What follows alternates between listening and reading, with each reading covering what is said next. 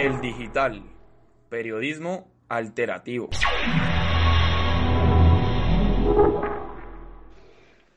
Muy buenos días, mi nombre es Nancy Prieto, eh, yo vivo eh, acá en el municipio de La Mesa.